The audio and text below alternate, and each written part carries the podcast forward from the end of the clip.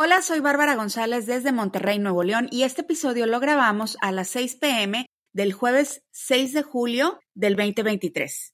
Bienvenidas y bienvenidos a Las Insumisas, un podcast donde hablamos sobre la política y los asuntos públicos de Monterrey, de Nuevo León y de México. Está también en el estudio Paola González. En el episodio de hoy vamos a hablar sobre la hoy ex jefa de gobierno de la Ciudad de México, Claudia Sheinbaum, y la senadora Xochil Gálvez, ambas al día de hoy precandidatas a la presidencia de la República. Vamos a hablar de por qué es significativo que hoy estamos hablando de dos mujeres con posibilidades de ganar una elección presidencial. Vamos a explorar el perfil político de ambas y vamos a analizar cuáles son las controversias que las rodean. Comenzamos. Bueno, Bárbara, en episodios pasados habíamos hablado sobre cómo la oposición no tenía todavía claro a quién iban a elegir de candidata o de candidato. Se manejaban varios nombres, entre los que estaban el de Santiago Krill, Claudia Ruiz Macié, Enrique de la Madrid y Beatriz Paredes. Y de pronto la oposición tiene una claridad, le llega la claridad con un aspirante que nos dice el periódico País llegó para darle alas Hemos visto cómo en los últimos días ha venido tomando mucha fuerza Xochitl Gálvez, actualmente senadora de la República por el Partido Acción Nacional, como candidata del Frente Amplio por México, esta alianza donde van a ir juntos el PRI, el PAN y el PRD. Y las reacciones del oficialismo no esperaron ante esta candidatura. Desde antes incluso de que se registrara Galvez en el proceso ha sido objeto de constantes ataques por el presidente. ¿Tú qué piensas? ¿Qué pasó aquí? ¿Por qué estamos viendo esta reacción tan agresiva de parte de AMLO? Que no habíamos visto que tuviera frente a otros posibles candidatos de la oposición. Pues Paola, porque no se la esperaban, o sea, no la vieron venir. Creo yo que, bueno, hace unos meses se manejaba la idea de Xochitl Gálvez candidata para la jefatura de gobierno en la Ciudad de México. Se manejaba que ella podía ser una candidata muy competitiva de la oposición en la Ciudad de México. Recordemos que Morena no tuvo un buen resultado en la elección de medio sexenio en la Ciudad de México. Perdieron varias alcaldías importantes que hoy son gobernadas por la oposición. Hay también este rechazo por parte de clases medias con educación universitaria que en su momento le dieron el apoyo a López Obrador y a Morena y hoy están desencantados, ¿no? De los gobiernos, tanto del gobierno federal como del gobierno de la Ciudad de México. Entonces, pues sí, estaba el temor de perder la Ciudad de México. Pero lo que no se esperaban es que Xochitl Gálvez estuviera ahora como candidata, pero a la grande, a la presidencia. Hay un artículo bien interesante que lo vamos a compartir el link en notas, apareció en pie de página y dice los 15 días en los que se construye la candidatura de Xochitl Galvez. No sé si lo leíste, Paola. Está muy interesante ese artículo porque habla de cómo quien impulsó realmente esta candidatura y quien elevó a Xochitl Galvez fue el mismo presidente López Obrador cuando le niega, recordemos la entrada a la mañana. Claro. Ella pide este derecho de réplica y AMLO dice, no, no viene, entonces ella va y, y hace este acto en donde está ahí a las puertas del palacio que se le están cerrando. Y bueno, él la eleva y ha sido una serie de ataques constantes contra ella. Entonces, no la veían venir. Yo lo que he estado viendo en redes sociales es que mucho nerviosismo en el oficialismo. Bueno, todo el entusiasmo que estamos viendo es un entusiasmo que está en redes sociales. Dice, el oficialismo, no sabemos si esto va a funcionar allá afuera. Pero mi percepción, Paola, es que ellos están midiendo, ella tiene un potencial de crecimiento que no tienen las otros precandidatos del el frente, de la oposición, y que tienen miedo. Tienen miedo porque es un imponderable, porque no saben qué tanto puede crecer, no saben qué tanto puede afectar. yo creo que eso es lo que explicaría la reacción tan agresiva que estamos viendo, no se le cae de la boca Xochitl Gálvez al presidente López Obrador, tiene a estos moneros oficialistas haciendo caricaturas de ella. Toda la gente que vemos como voceros del oficialismo en redes sociales no paran de hablar de Xochitl Gálvez, tienen miedo. No la veían venir y hoy tienen miedo. Sí, vamos a hablar un poco más sobre esta crisis de legitimidad que está sufriendo el gobierno de López Obrador más adelante. Queríamos hablar un poquito más de este perfil que viene a sacudir lo que se anticipaba iba a ser un día de campo para el oficialismo, la próxima campaña presidencial. Xochitl Gálvez tiene ascendencia a los pueblos originarios de México. Ella se ha declarado feminista y defiende mucho en este discurso también contra el presidente. Defiende ser una mujer autónoma Estudió ingeniería en computación en la UNAM y ha sido galardonada con distintos premios y reconocimientos internacionales en el área empresarial. Inició en la administración de Vicente Fox a cargo de la Oficina para el Desarrollo de los Pueblos Indígenas de la Presidencia de la República y también fue jefa delegacional de, de la alcaldía este, Miguel Hidalgo. Ella sí viene de abajo, como dirían, y a pesar de que todavía pues no hemos visto ninguna propuesta ni proyecto de gobierno, o sea, nada más hemos visto así como que la cara de la pre-precandidatura, pues hay muchas controversias respecto al tratamiento que se le ha dado desde el oficialismo a esta pre-precandidata. La realidad es que Galvez ha escalado durante toda su carrera profesional hasta llegar al lugar en donde está ahora y esta legitimidad del venir de abajo no la tiene ni López Obrador, ni la tiene Claudia Sheinbaum, ni la tiene Marcelo, el propio Marcelo Obrador. Ninguna de las em, corcholatas para Ninguna de las corcholatas.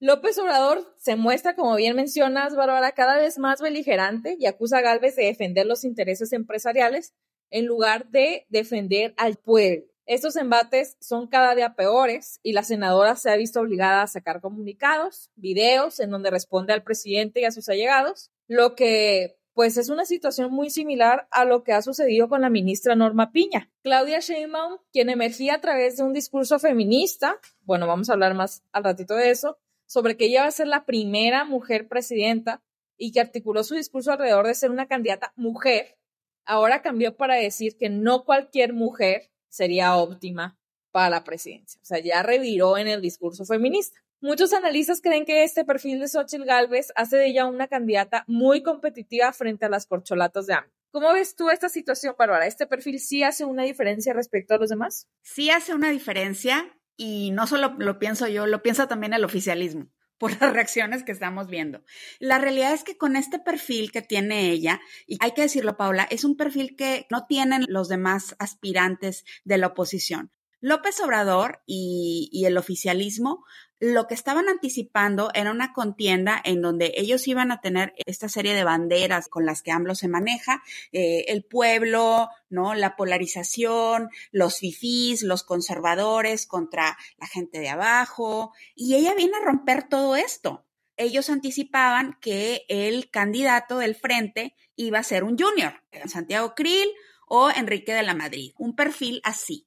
Y eso, pues les, les, iba a dejar las cosas muy fáciles a Morena y a López Obrador porque lo único que iban a tener que hacer es darle continuidad a esta narrativa que López Obrador ha ido impulsando desde la mañanera, prácticamente desde que llegó a la presidencia. Entonces ya estaba todo planeado, ya estaba todo acomodado y llega Xochil Gálvez con este perfil y a mí, la verdad, se me ha hecho muy chistoso esas reacciones impulsivas del oficialismo, donde, por ejemplo, no sé si tuviste, Paola, que las señales y dicen, bueno, es que ella realmente no es indígena, ¿no? Y quien te lo está diciendo es un señor blanco de clase media de la Ciudad de México, uno de los moneros estos, y que, y que tú dices, oye, ¿y a ti quién te nombró el que podía decir quién tiene, o sea, la señora tiene origen indígena? O sea, eso es una realidad. Y las corcholatas, no.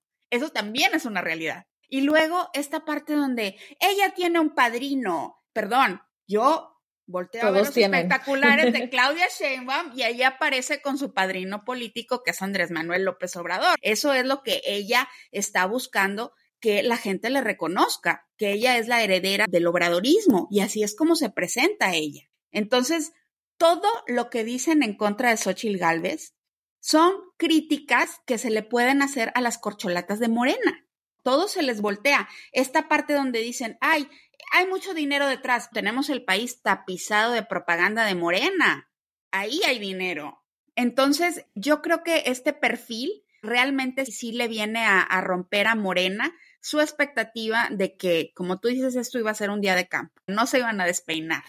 Ya estaba cantado el resultado, iban a ganar, se iban a llevar hasta una mayoría en el Congreso y no había por qué preocuparse. Y ahora sí se tienen que preocupar. Pues sí, ya andaban cantando victoria y pues no pensaron que podía surgir entre las filas un perfil que podía ganar tanta popularidad y también quitarle el monopolio de la candidata mujer, o sea que es como se estaba promocionando. Incluso era una ventaja competitiva el ser una candidata mujer frente a la otra corcholata de Morena que podría ser Marcelo Ebrard. Eh, el gobierno había además monopolizado el discurso del pueblo, de los pueblos originarios, del feminismo y abanderaron estas causas durante la campaña de López Obrador. Ojo, la campaña, no durante el gobierno, ¿no? Porque no, durante el gobierno abandonaron todo esto. Y está sufriendo ahorita una crisis de, de legitimidad ante la posible candidatura. AMLO, que ha sido señalado por su misoginia, por la criminalización de las causas feministas, ya lo habíamos visto, lo hemos platicado aquí, y por el trato desdeñable que le ha dado a las mujeres miembros de su equipo, ahora dice que el machismo no existe en su gobierno. Y quiero citar aquí las palabras del presidente. Dice, ¿qué machismo puede haber? En este gobierno federal somos 1.5 millones de servidores públicos, la mayoría mujeres.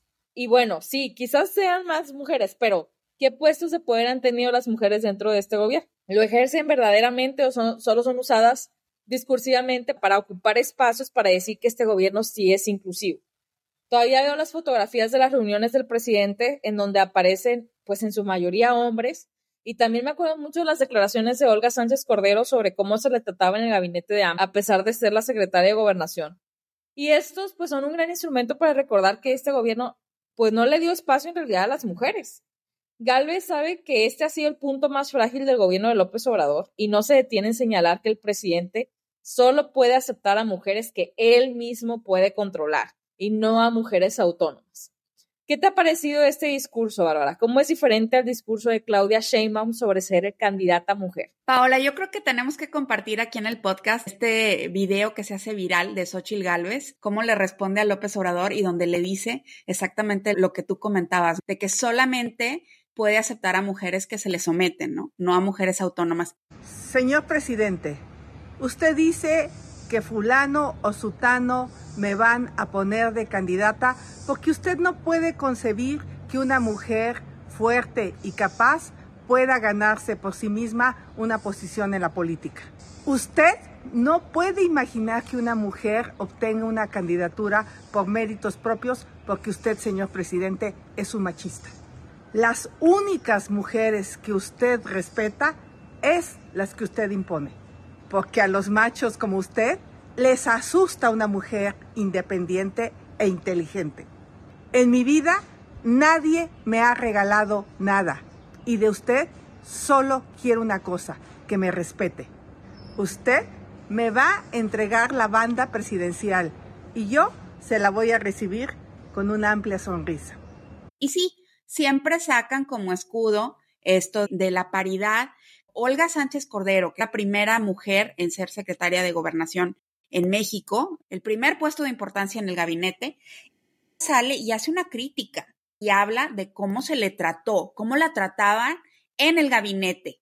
Y, esa crítica se dejó de lado. La señora volvió al Senado y ahí está y prácticamente desapareció Olga Sánchez Cordero, pero ella, ella salió e hizo esa crítica.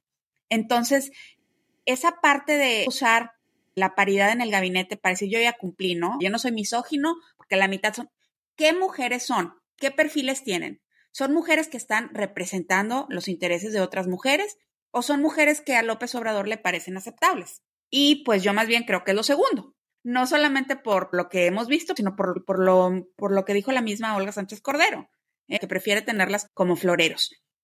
Entonces, yo creo que, que sí vino también a romper este, esta pretensión que tenían de usar el discurso del feminismo, no López Obrador, pero sí Claudia Sheinbaum. Yo vi varias, varios artículos en donde la cobertura internacional resaltaba este aspecto de que íbamos a tener una mujer presidenta que además iba a ser una mujer feminista y en ningún momento había una mención de lo complicada que ha sido la relación de la misma Claudia Sheinbaum con el movimiento feminista en la Ciudad de México, de la represión a las marchas, de cómo ha acompañado también el discurso misógino del presidente. Entonces, esa parte se olvidó. Estaba lista esa cobertura elogiosa de Claudia Sheinbaum, esta feminista, ¿no? Era como una Jacinda Ardern. Haz de cuenta que le ponían el, nombre de Claudia Sheinbaum a descripciones que hacían de Jacinda Ardern.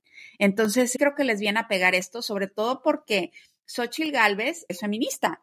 Ella va a las marchas. Entonces, o sea, ella no tiene, no tiene por dónde la ataquen y cuando le dicen, bueno, es que eh, tú eres una mujer con... No, a ver, dice, yo no he tenido padrinos. A mí me reclutó un headhunter y eso es cierto.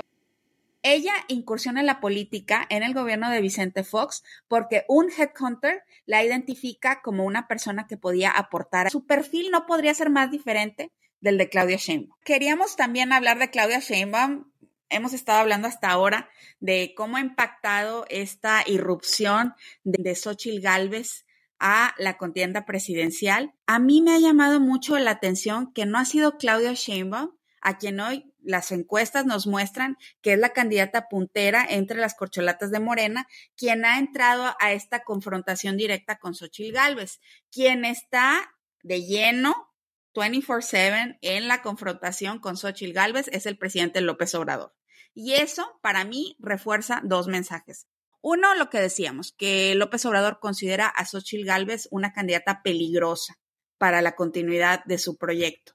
Y dos, que ninguna de las corcholatas, e incluyo aquí a la misma Claudia Sheinbaum, tendrá centralidad en la campaña de Morena, que esa centralidad la va a tener el mismo López Obrador. Y el mensaje va a ser, vota Morena para darle continuidad al proyecto de AMLO. Que siga AMLO, ¿no? Que siga AMLO, aunque no sea AMLO presidente, que siga AMLO. Claudia Sheinbaum tiene un perfil muy distinto al de Xochitl Gálvez en varios aspectos. Ella es una política de la Ciudad de México, que viene de la clase media alta, que tuvo acceso a estudiar en el extranjero. Ella se inicia en la política muy joven como estudiante de la UNAM y luego tiene una carrera muy alineada al proyecto obradorista. Fue funcionaria en el gobierno de AMLO, de la Ciudad de México, y después de las derrotas presidenciales de AMLO, siempre estuvo ahí acompañándolo. Y la recompensa viene cuando AMLO la apoya a ella para que llegue a la jefatura de gobierno en el 2018. Y desde esa posición la hemos visto 100% alineada a López Obrador, a que su gobierno se ha visto como lo que sería la expresión más pura de la 4T. Y corcholatas hemos visto ir y venir y algunos nombres que hace relativamente poco se manejaban, que también podían ser corcholatas fuertes, hoy ya ni siquiera se mencionan. Pero Claudia Sheinbaum siempre ha sido mencionada, siempre ha estado ahí como una posible sucesora de Andrés Manuel López Obrador y ella misma ha buscado que se le vea como una heredera natural de López Obrador. Últimamente, como tú decías, hemos visto que está buscando que valoren otros atributos como que ella es científica, incluso que ella es una mujer feminista. ¿Qué opinas tú, Paola, de este perfil de Claudia Sheinbaum como candidata del oficialismo a la presidencia? Pues yo cuando recién llegó a la jefatura de gobierno de la Ciudad de México, creo que fue algo que celebramos, este, por el hecho de que era una candidata mujer, lo habíamos tenido como esta decepción de Delfina, quién había sido la candidata del Estado de México y había, había sido una decepción, y entonces como que fue muy celebrado y era una mujer pues científica, entonces era así como que, ah, pues ya viene la llegada de las mujeres al gobierno, al gobierno de México, en puestos más importantes como las gubernaturas, ¿no? Que ahorita pues ya tenemos a más mujeres. Pero a mí, o sea, y, y pienso que si la aíslas a ella, o sea, si la aíslas completamente de mm, donde está adscrita, del movimiento al que está adscrita. O sea, Claudia Sheinbaum en papel en papel. En papel, ajá, en papel sería una buena candidata, ¿no? Ya no mencionemos pues la gestión que ha tenido en la Ciudad de México, que ha sido duramente criticada, pero digamos que Claudia del 2018 fue celebrada. A mí lo que más me, me preocupa es que copia a López Obrador en cada una de las cosas, en todos los discursos. Vemos videos Oye, hasta el acento, hasta, el acento vemos videos de ella, es lo que te iba a decir, o sea, precisamente hablando, emulando las pausas, las posturas de, López Obrador. Y esto claramente es un indicio de que no hay una Claudia separada de AMLO. Del otro lado, porque hay un bloque opositor, hay un bloque conservador. Ellos hace unos días dijeron que también ya van a decidir cómo van a venir los procesos. Bueno, ya se les hizo tan complicado que ya les renunciaron los que iban a decidir cómo iba a ser el proceso. Porque allá sí hay dedazo. Y el dedazo viene de los potentados, de los que tienen más dinero, particularmente de un señor que no saben si lo han oído hablar, lo menciona el presidente, Claudio X González, que quiere decidir, es un empresario, quién va a ser el candidato del bloque opositor. Y sí, o sea, en comparación ahorita, pues a lo mejor no es tan pertinente, pero sí vemos a una Xochitl Gálvez con una voz propia, contestando directamente al presidente y pues básicamente mostrando una personalidad. Y a Claudia Sheinbaum vemos emulando totalmente, o sea, que es como, a lo mejor es una estrategia política para acercarse más al pueblo, donde tiene más legitimidad AMLO, pero el problema es que no nada más emula todo eso, sino que también las respuestas que da son las mismas que da López Obrador. Cuando fueron las marchas feministas, era el mismo discurso que estaba dando López Obrador. Sí. Incluso, fíjate, te voy a sacar una nota sobre ayer. Dice, soy feminista, pero no apoyo la violencia. Lo acaba de decir. Entonces es, ya hay una criminalización del movimiento feminista desde que dices eso. Que viene de López Obrador todo eso también, ¿eh? Sí, claro. Entonces, por ejemplo, también dijo, se contuvo a las feministas para evitar confrontación con frena.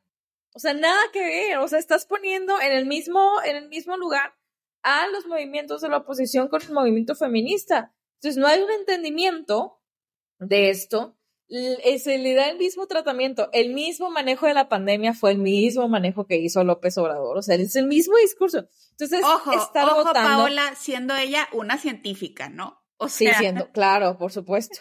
Entonces, ese es el problema, o sea, Claudia, ella sola es una cosa, pero Claudia candidata a la presidencia, estamos viendo lo mismo que es este AMLO y es preocupante porque entonces vamos a ver las mismas políticas que ha implementado el gobierno de López Obrador. Y también la misma impunidad a quienes ha con quienes ha protegido López Obrador. Entonces tenemos una continuidad del régimen, pero ya con la militarización más avanzada, con la criminalización del movimiento feminista más avanzada, con el quiebre de las instituciones más avanzada. Entonces no estamos viendo una candidata que pueda hacerle frente a las a, los aspectos negativos del gobierno de López Obrador, sino a una continuidad de su figura política en el gobierno de, de pues, próximo sexenio.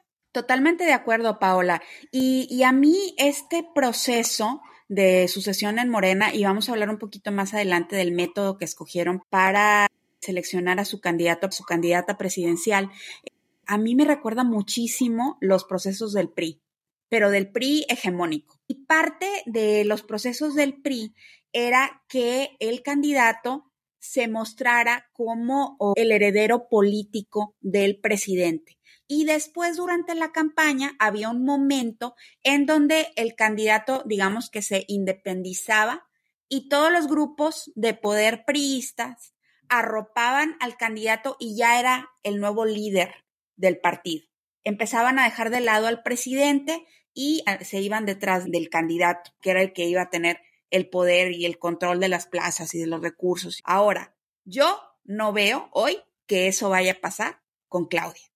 O no, no sé cómo veas tú. Tú ves a una Claudia de pronto a la mitad de la campaña independizándose y todos los demás yéndose con ella y dejando de lado a López Obrador. Eso no va a pasar. Y eso la afecta a ella. Le resta credibilidad a su liderazgo. Ahora, Claudia Sheinbaum Paola estuvo hace unos días de visita aquí en Monterrey en esta campaña presidencial que ellos dicen que no es campaña presidencial y aquí déjame me preparo porque es un trabalenguas. Ellos están buscando convertirse en esta figura que se inventaron que es coordinador nacional de los comités de defensa de la cuarta transformación. Eso es por lo que están compitiendo, ¿no? Nominalmente.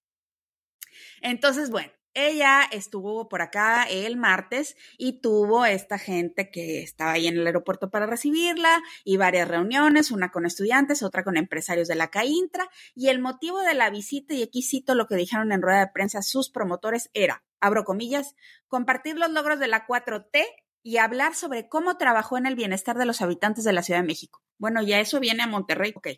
Hace un par de semanas estuve en Chiapas, Paola, y para donde tú voltees está tapizado de propaganda de las corcholatas de Morena. Muchísimo de Claudia Sheinbaum, también vi mucho de Adán Augusto López, muy poco de Marcelo Ebrard. Y aquí también, pues vemos algunas bardas, algunos espectaculares que hablan de una realidad que no existe en Nuevo León. ¿Por qué? Pues Nuevo León no está con Morena. De hecho, es uno de los estados donde Morena es más débil, donde el presidente López Obrador es menos popular. Pero viene Claudia Sheinbaum y aparecen simpatizantes de Claudia Sheinbaum. ¿Tú cómo viste, Paola, esta visita a Monterrey de Claudia Sheinbaum? ¿Tiene posibilidades Claudia Sheinbaum de ser una candidata competitiva en Nuevo León? Eh, creo que no. De hecho, he estado siguiendo bastante la promoción que le han hecho las propias personas de Morena, como preparando para la visita. No han hecho pues mítines que sean importantes, como los que sí veíamos de AMLO, incluso aquí en Nuevo León. No hemos visto tampoco que se reúna con las universidades, que era algo que también hacía López Obrador, ¿no? O sea, vino al TEC, vino a. Fue la, la uni, Paola, pero sí estuvo en, en, la uni. Ah, sí. Bueno, pero, tan, pero no figuró. O sea, no, como no, que un evento muy controlado. Sí, o sea, no figuró, no es, es como que estos grandes eventos en donde, o sea, que sí hizo López Obrador. Entonces, no vemos como que pues sí, o sea, esta, esta figura que atrae a las masas, no vemos tampoco gran cobertura periodística, no tiene el respaldo de los empresarios de Nuevo León, que creo que es Oye, lo más Paola, importante. ni frases rescatables, ¿no? Que de Ni- repente no. venía López Obrador y soltaba por ahí una frase que repet- se repetía. Se repetía. Nada. Y, y tampoco, o sea, la vi jugando fútbol en algún lugar, pero pues tampoco era como, o sea, no se veía gran cantidad de gente. Y luego lo que a mí más me llamó la atención de esta visita fue que la, la visita pasada fue fue un poco un desastre por el hecho de, de este, ¿te acuerdas? Eh, la reunión con mujeres empresarias Ah, sí, sí, sí. en donde no había mujeres empresarias. Así es. Fue así como un, un gran este, desaire para ella porque no había ninguna mujer empresaria. Y entonces creo que esta vez se cuidaron más en ese aspecto, pero pues no tiene la, o sea, aquí el tema es que tienes que tener popularidad o tienes que tener este, conexiones, ¿no? Con el empresariado de Monterrey. Y si no lo tienes, pues entonces no va a, figu- no va a figurar ninguna visita. Y ahora se protegieron de eso además, porque te digo, llevaban acarreados con, venían aviones para acompañar, Sí. con un sequito para, porque llegaron varios días antes para acompañarla. O sea, venía gente de Guanajuato, venía gente de Aguascalientes, venía gente de Jalisco para acompañarla Y que En no su se visita a viera Monterrey. feo en Monterrey. Ujú. y que se viera lleno. Pero entonces yo me metí a los perfiles de cada una de las personas y era como que diputada en Guanajuato. Y yo, ¿qué está Oye, haciendo incluso aquí? en redes sociales, Paola, yo veía los posts así de Monterrey. y Bueno, obvio, hay gente aquí que la apoya, de gente de Morena, etcétera. Pero la gente que le estaba dando vuelo a lo de su visita a Monterrey, yo me metí a los perfiles. y Era gente de Claro. aquí. No, no, eso es, eso es la, ese es el tema. Ojalá fueran acarreados de Nuevo León. El problema es que se trajeron acarreados. Tiene que venir acompañada de un gran séquito de eh, followers, ¿no? De otras partes del país, porque en Nuevo León no tiene nada de popularidad, ni siquiera con las clases populares. Fue a municipios de la zona metropolitana y no, pues no ha atraído a gran cantidad de gente. Entonces, en Nuevo León, creo que es una batalla perdida para Claudia, porque ya hubiera, te- tendría que haber levantado aquí por lo menos algo con estas dos visitas que pues no figuraron, ¿no? De ninguna manera en la agenda. Paola, yo creo que este es un estado que ya Morena da por perdido. O sea, sinceramente no creo que estemos en los cálculos. Creo que ya están asumiendo que van a perder Nuevo León. Yo aquí al que veo dormido, y de hecho lo comentábamos antes, es a Marcelo Ebrard. Marcelo Ebrard es un candidato que podría tener apoyo en Nuevo León, sin embargo, lo que vimos es que también vino y fue un fracaso su visita. Había burlas en redes sociales porque lo ponen ahí en un video a hablar de que me están llevando a la colonia Apodaca. Nadie siquiera le dijo que Apodaca es un municipio. Cosas así como muy, muy básicas. Y, y tampoco le fue bien a Marcelo Ebrard. Entonces, creo que es un problema para Morena en general, que ni siquiera con un candidato que naturalmente podría resultar más atractivo en Nuevo León, como es Marcelo Ebrard, ni así la arman. Sea, creo que, que igual y ya no, nos dan por perdidos en la campaña presidencial. Paola, vamos a seguir viendo a las corcholatas en estos recorridos y probablemente también muy pronto vamos a ver a lo- los precandidatos y precandidatas de la oposición venir a hacer estos recorridos a Nuevo León que van a estar haciendo por todo el país. Quería hablar un poquito de la diferencia que hay entre los métodos de selección en el oficialismo y en la oposición, Paola. En el caso del oficialismo, van a escoger en estas corcholatas, que estas corcholatas hay que recordarlo, nos viene anunciando el presidente de la República desde su plataforma, que es la mañanera, es quien ha definido a las corcholatas. Primero manejaba unos nombres, hay nombres que luego desaparecen, luego regresan, etcétera, y al final ya tenemos estos nombres de, de las corcholatas.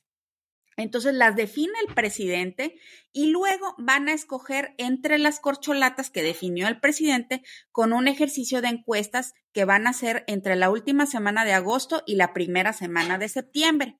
Y el resultado nos dicen lo van a comunicar el 6 de septiembre. Por el lado del Frente Amplio, por México, los partidos de oposición en estos días están registrando a las y los aspirantes, tienen como fecha límite el 9 de julio a partir del 12 de julio y hasta el 5 de agosto, estos aspirantes van a usar una plataforma para recabar 150 mil firmas ciudadanas de apoyo en al menos 17 estados.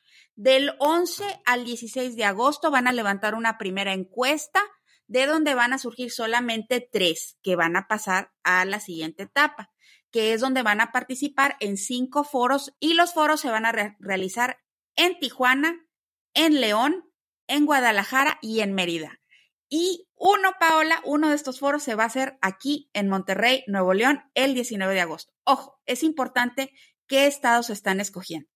Están escogiendo estados en donde sí ganó Andrés Manuel López Obrador, pero son estados que históricamente ha ganado la oposición. Son estados en donde un candidato de la oposición se los podría llevar en una elección nacional. Cuando concluyan estos foros, van a levantar del 17 al 30 de agosto una segunda encuesta, van a dar los resultados de esa encuesta y posteriormente van a hacer una consulta abierta a la ciudadanía el 3 de septiembre. Una vez que se concluya la consulta ciudadana, ese mismo día van a anunciar quién es el candidato o la candidata que obtuvo el mayor número de apoyos. La consulta va a tener un valor del 50% y la encuesta o el otro 50%. Entonces, la persona que van a definir va a ser quien obtenga el mejor resultado en la encuesta y en la consulta. ¿Cómo ves tú, Paola, estos dos métodos tan diferentes del oficialismo y de la oposición para elegir candidato o candidata? Eso uno. Y dos, ¿cómo crees que vayan a impactar en la candidatura de Claudia Sheinbaum y en la de Xochitl Galvez? Pues yo pienso que ya, ya lo anunció Marcelo Ebrard, ¿no? Este, que no van a respetar las encuestas. Creo que el problema es que no hay una homogeneización de estos métodos. Cada quien decide, o sea, no es como lo vemos en Estados Unidos, ¿no? Que es como un método para elegir a, cada uno de los candidatos del Partido Republicano y el Partido Demócrata. No es la primera encuesta que hace Morena, creo que ya ha habido una manipulación, incluso en las encuestas que, en las consultas que ha realizado el INE, pues es muy claro este, cómo es que se llevan a cabo para forzar la respuesta que, conviene al oficialismo. Ya estamos viendo cómo va a resultar la encuesta de Morena porque el mismo Marcelo Ebrard está diciendo no van a respetar las encuestas y si no respetan las encuestas yo me voy a ir de Morena. Así es. Y Ricardo Monreal, que es otra de las corcholatas, está diciendo no van a respetar tampoco. Este, no van a respetar y hay preocupación, tenemos preocupación. además Morena carga con un historial de que ellos siempre dicen que usan las encuestas, ¿no? Que es así como lo más efectivo, pero siempre, siempre hay cuestionamientos de las encuestas. Una vez voté 30 veces en una de sus encuestas, entonces no sé cómo, cómo este va a resultar esta.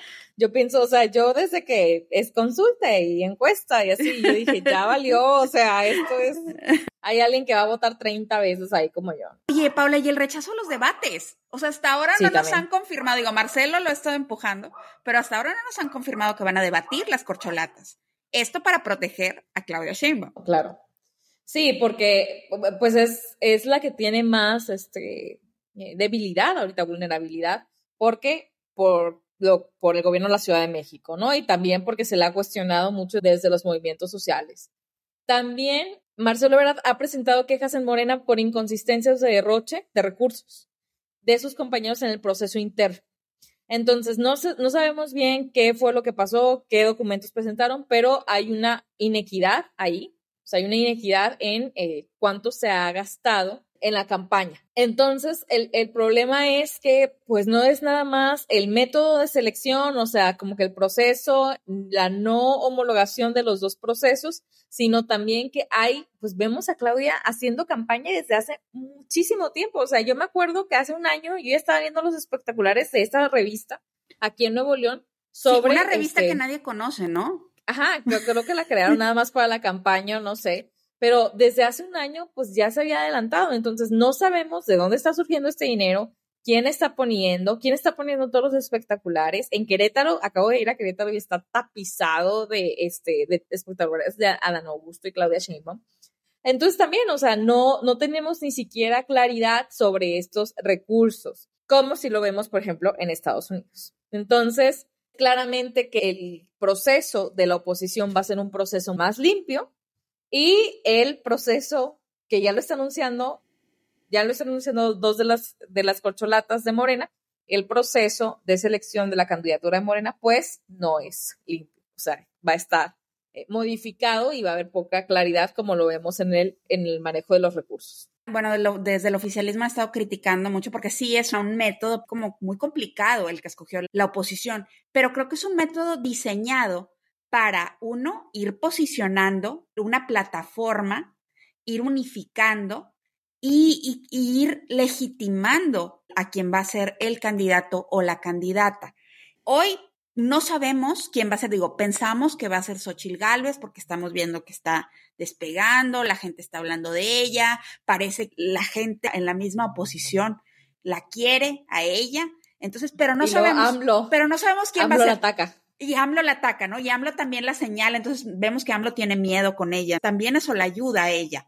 Pero por el otro lado vemos que todo el proceso y todo el, método está hecho para proteger a quien se ve que es la candidata de López Obrador, que es Claudia Sheinbaum. Entonces creo que sí hay una distinción ahí y creo que eso también va a impactar en la campaña presidencial. ¿Cómo fue el método? ¿De qué método saliste? Si saliste por dedazo o si saliste de un proceso en donde hubo una competencia, hubo participación, creo que sí marcar una diferencia y eso es también lo que espera el frente, pienso yo. Sí, la población en general, ¿no? O sea, la población también desencantada con lo que ha sucedido durante el gobierno de López Obrador, que pues yo me incluyo, este, no habíamos visto pues una claridad en la oposición tampoco y eso era preocupante en el sentido de que no nada más está eligiendo la presidencia, sino todos los puestos de los servidores públicos. Así es. Y bueno, vamos a ir viendo cómo evoluciona esto. Antes de irnos, queríamos anunciarles que las Insumisas Podcast eh, cumplimos un año desde el primer episodio.